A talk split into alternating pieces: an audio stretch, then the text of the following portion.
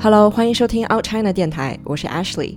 这是一档中国 LGBTQ 人群的访谈节目，围绕普通人的自我认同和出柜经历，给你带来多元的视角和声音。欢迎来到这个新系列，叫做“听妈妈的话”。了解我的朋友知道，在二零一九年六月份的时候，我去了一个游轮，是由同性恋亲友会组织的。然后这个游轮上有一千多名 LGBTQ 和他们的家长。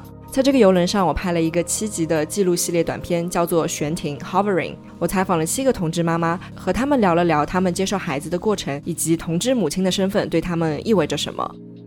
后来，同性恋亲友会的小伙伴们又找上我，我们就合作了一些新的片子，而这些故事还是非常的感人，所以我想通过播客的形式分享给你们。那第一集呢，是来自贵阳的泰迪妈妈的故事。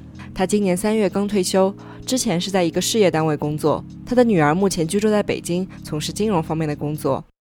从小学的时候就开始对女生有好感，初中的时候就和女生交往，但直到一八年的国庆期间才和爸爸妈妈出轨。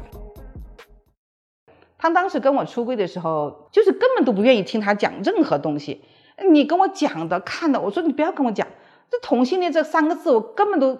跟我一点关系都没有，我我我不可能去看这三个字的。我看了以后，我都心如刀绞一样的。到了是国庆假期完了，他又回北京工作了。回北京工作这段时间啊，对他简直是疯狂的各种监控。一到下班时间，我电话就去了，就骚扰他，可以这样讲。你到哪去了？你在干什么？就生怕他跟那个同性恋在一起，又去学同性恋，知道吧？其实我女儿很乖的，从来她的学习、工作啊什么的，我一点都不操心，而且都是很优秀的一个孩子。但这一分钟呢，你就觉得他把他全盘否定，你知道吧？那根本都不是一个我的孩子，可以这样讲。那种监控我从来都没有做过的，就丧失理智，你知道吧？好，到了后面的时候，就他回去国庆节的那个那个周末，我就在家里，我都待不住啊。我就飞去了，不管了，飞到北京去了。到北京，我们两个就大概又撕扯三天。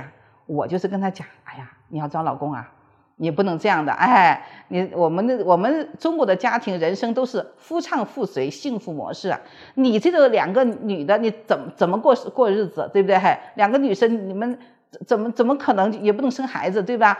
你怎么怎么能这样这样做呢？啊，这个不能去学的，对吧？他再他再跟我讲，这不是学来的，我我就是不能相信，不能听，知道吧？所以到了我那个去北京，大概待了三四天吧。临走的那天晚上，他就他我他就带我去吃泰国菜，就是受不了了，双方爆发。我说不行，你得改，你要是不改的话，我们这家怎么活？呃，对他走的时候，他跟我签签了一个呃协议的，不叫签协，口头协议。他就说：“妈妈，我回北京工作。”他很担心我。其实他说：“我妈妈回北京工作，你呢要在家里面学习，我来回去改一改。”我说：“那你要怎么改呢？”哎，他其实为了稳稳住我，你知道吧？这个死丫头，他是这样的。哎，他说：“我说那你要怎么改？”我说：“那我给你安排相亲。”啊，那好吧，我就马上给他安排相亲。那一分钟哈，就是为了给他安排相亲哈，我立马动用我所有的同学关系啊。哎，平时都不太不太那个呃呃有有联系的同学，我感觉他有能量啊，我就说，哎呀，你在北京有没有朋友同学啊？有没有合适适龄的男孩介绍给我女儿？就就像一个那个要要赶快要把女儿就就是就是像个什么样兜售出去那种感觉，你知道吧？其实那种感觉是什么呢？我我现在讲哈，就是我们自己家长哈有求生的本能。其实很清楚，你不可能说这一分钟他历历几十年了，从大学、高中、大学、研究生到美国去读的，对吧？他都没有一个合适的男孩能让他心动啊！这一分钟我介绍个男孩，他就他就能喜欢上了吗？这种这种太渺茫了。其实我也自己很知道这种情况，但那一分钟就顾不上，你知道吧？所以我就给他安排相亲，哎，什么？他说好吧，那就那我也去见吧。他也去见面了的，那肯定是没有用的，对吧？啊，那。稳住了我这段时间以后呢，我到了北京以后呢，最后的那一天在那个大楼吃泰泰国菜的时候呢，他就爆发，我也爆发，他也爆发了。他就跟我讲，他说：“妈妈，既然我们定好了协议，我去见我相你叫我相亲的人，我也去见了，对吧？你叫我改，我也在努力当中。可是你一点都不学有关我这方面的知识，那你觉得这样公平吗？你不进去学，我们定好的协议你不履行，那我告诉你。”我也不能去旅行了，我这辈子都不会和去和男的结婚的，我就是孤老一生，我就守着你们两个过完我这一辈子。他当时就这样跟我讲的。我说那怎么行？我们两个就大哭在那里，对吧？就我说那你要是这样的话，我们就跳楼吧，有什么好活的？怎么怎么有脸见人，对吧？其实我就是要要想用跳楼这样的形式，就是最后的杀手锏，你知道吧？最后的手段了，前面的各种手段都一点用都没有，那就没办法下山的手段我也得用嘛，就这样的。那那那那不可能去真的跳楼，所以即使是这样的话，第二天呢我就回过阳了，就感觉就是人生真的是到底路在哪里？之前还有一个改字啊，偶尔还说一下，现在就通牒了，我我不可能的，你就不要想了。所以那怎么办呢？所以回来以后第第二天一上班嘛，可能也也还是要最后任何一个要挣扎的东西，我都要去挣扎一下吧。所以我就想，要不然就看看他给我发的东西吧，因为他一直跟我怎么整个从出柜开始那这么一长一段时间，一直要求我学习。看他发给我的东西，因为我一直没有看嘛。但这一分钟呢，就是一点希望都没有了。我说，要不然我就看一看他的东西吧。但是你知道当时那那个就那个感觉哈，就是如果我要看他给我的东西的话呢，我就觉得我要承认我女儿是同性恋这个事实了，就真的是心如刀绞。然后那个时候呢，我就给我女儿发一个微信哈，我就说：“妈妈现在开始看你发给我的东西了。”他他就说，他就给我发了一句话，他说：“妈妈，请为我加油，我爱你，我真的好爱你，爱我们的家。”好，他这样一鼓励我以后呢，我就门窗啊，全办公室门窗全部都锁上，然后就开始一边嚎啕大哭，然后呢，我就一边打开，那眼泪啊都看不清楚，这手机上到底写的是什么东西，然后我就使劲逼着自己看啊，看啊看，但他其实发给我那些东西都是。嗯，很系统的关于同性恋的知识，看着看着，哎，好像 跟我女儿说的是一样的，天生的，不是学来的，啊，也是不能改变的。还有就记得特别清楚是，如果家长不接受的话，会给孩子带来极大的这种痛苦、抑郁，有很多孩子抑郁症吃药自杀多得很。我当时心就很丑啊，我就觉得。天，我的女儿要是我跟抑郁挂上钩，要是如果她要想自杀，我这样逼她，她不会也是这样做吗？所以看了以后，当时觉得，哎，原来是这样的，我女儿说的是对的。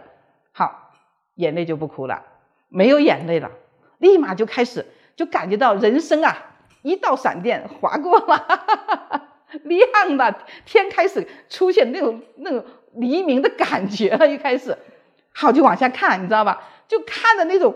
那种速度啊，那种那种急切的那种心情，我当时感觉到，往下看就感觉到你在求生，知道吧？在求生。你之前我就觉得像在井底里面一样的，就在井里面就是很深很深的井，不知道天空在哪里都看不见的那种感觉。可这一分钟一下子感觉就是，哇，原来是这样的哦，那个井口开始变大了，我在往上爬，就感觉在往上爬上去那种那种希望的感觉，好。然后我那一下午哈，就看了一下午，就怎么看完的？我看了多少时间我不知道，就可能大概就是一点多两点钟吧，可能开始看的吧。然后等到我看了两篇三篇，后面还有一篇就是以我之名，那是一个视频，那个是我第一次看到在视频里面看到活动的同性恋，之前都是同性恋是三个字。在我们那这代人的脸里，我们看到的同性恋是三个字，你知道吧？两个、三个很可耻的字。可是这一分钟，我看到他那个以我之名那个视频里面，全部都是人。哦，原来还有妈妈啊！啊，原来是这样的。所以那种那种立体感马上就出来了嘛。所以我就这样一直看到六点钟。我一看表，哎呀，六点钟了。哦，好像那个大山啊，三座大山，现在好像就剩了一个小山包了，就这种感觉。然后我就赶快给我女儿发微信，因为她一直很担心我，知道吧？我说：“嗯，妈妈看了一下午，我终于懂了，是妈妈错了，是妈妈不学习，啊，妈妈之前这样做实在是太对不起了，我的乖女儿。”我说：“妈妈一定以后再也不会这样逼你了。之前你不知道我怎么样去逼她去相亲啊，逼她想办法去找男朋友啊，各种逼啊，你知道吧？”然后他就给我发了好多抱抱，你知道吧？好多好多抱抱，我都不知道他抱了多少个抱抱，简直是。他说：“妈妈，谢谢你，妈妈你太伟大了，妈妈我终于等到这一天了。哎，那分钟我感觉我跟我女儿的心啊，就真的是啊紧紧的贴在一起，你知道吧？以前一跟她谈，嗯，什么都可以谈啊，生活呀、交玩啊、朋友什么都可以谈，就是没办法谈到相谈到谈谈恋爱。一谈到他谈恋爱感情的问题，戛然而止，没法谈的。可是现在呢，我就真的是感觉他一点缝隙都没有，我们两个之间紧紧的贴在一起。所以我觉得啊，天哪，原来人生的路在这里。泰迪妈妈的女儿之所以等到二十六岁的时候才出柜，是因为她害怕被扫地出门，所以她在工作了三年，等到经济独立的时候才决定和妈妈摊牌。他就下定决心，然后那个时候呢，他就先打电话回来的。他说：“妈妈，我我要替国庆节我要早点回家，我想跟你讲一件重要的事情。”我说：“啊，什么重要的事情啊？是不是有男朋友啊？” 哎呀，他说：“你不要想那么美好的事情，行不行？哎，等我回来再说嘛。”哎，他是这样，他其实是用这个办法，因为他知道这个重要的事情回来以后，我是不会放过的，一定会盯着问清楚到底是什么重要的事情。他就是用这个办法呢，就堵住他自己的后退的路，你知道吧？我一问问问，不停的问，他就相当于在逼他，他就把自己把这个话逼出来。所以其实我知道，每个孩子在出柜的跟父母出柜的时候，都是经历了很磨难的这种心理路程的。但是我就是更想跟大家讲的，就是你都想多了，你早出晚出，你都是要出的，你还不如就早一点出。但这个其实有个很关键的问题，是你自己心理建设，你自己有没有做好这个准备？你要应对你父母的眼泪。父母的这种冲击，对吧？父母的撕扯，你能不能扛得住？其实这是你孩子自己应该做的准备。如果你自己做好了这个准备，那你就是你出柜成功与否，不是在于你父母是什么样的、什么样的状态，而是你自己的状态好不好？你能不能做好这样的充分的这种准备？所以我后来我女儿就跟我讲，她说：“嗯，当时我觉得我的准备做的差不多了。”她说：“她当时就想，她说只要我妈不晕倒。”我就成功了。事实上，我根本没有晕倒。哎，而泰迪妈妈呢，把自己面对孩子的出轨分为了三个时期。第一个呢是强烈的抵触期，第二个是冷静期，开始慢慢接受相关的信息，而第三个就是接受期。到了接受期的时候，我就开始做家长志愿了。我公开出柜，我跟所有人，我根本就不觉得这个事情有什么不好的事情，这是一件很平常的事情。本来这个同性恋这个事情就是跟左撇子是一样的平常的事情，可是因为大家都不认知这个事情，都躲着，都阴都躲在阴暗的角落里面不敢站出来，所以就把这同性恋这个事情就搞得像惊天动地一样的，哎呦了不得了，天，他们家有个同性恋，哎呦天，他应该哭死了可能，其实根本都不是这样的，所以就就大家认知嘛，你到了接受期以后，你就认知了这些事情了。你就觉得别人说什么，别人认为什么，那是因为他们无知嘛，他们不懂这个东西嘛。因为我之前还不是这样不懂，对吧？我们现在性少数群群体生活的这个环境不好，就是因为大家不敢站出来。如果你大家都站出来，大家看，哎呀，哦，你家也是性少数，你家也是喜喜欢同性的，那那不是看像左撇子一样的正常了吗？就无所谓了嘛，就看的少了，大惊小怪的，哎呦不得了了。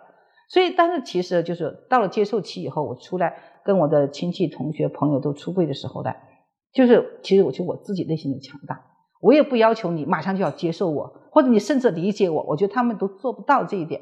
但是我就是我关心的点就是你知道就可以了，你知道我的存在，我这样的家庭的存在，我的家里面有同性的女儿，我并没有哭死 啊，我并没有一天到晚不得了了，我这家里面就是惊天动地的，我这要天要塌下来了。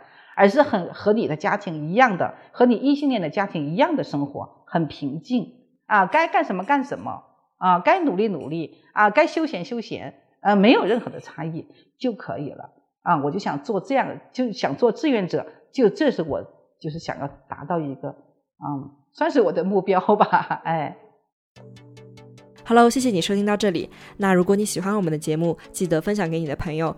如果你想要支持我们的节目，欢迎到爱发电这个网站上面搜索 Out China O U T C H I N A，嗯，给我们打赏。或者你有任何的建议或意见，也可以在微博上私信我。我的微博是橘子酱 Ashley，橘是简体的橘，Ashley 是 A S H L E Y。那今天的节目就到这里，我们下期再见，拜拜。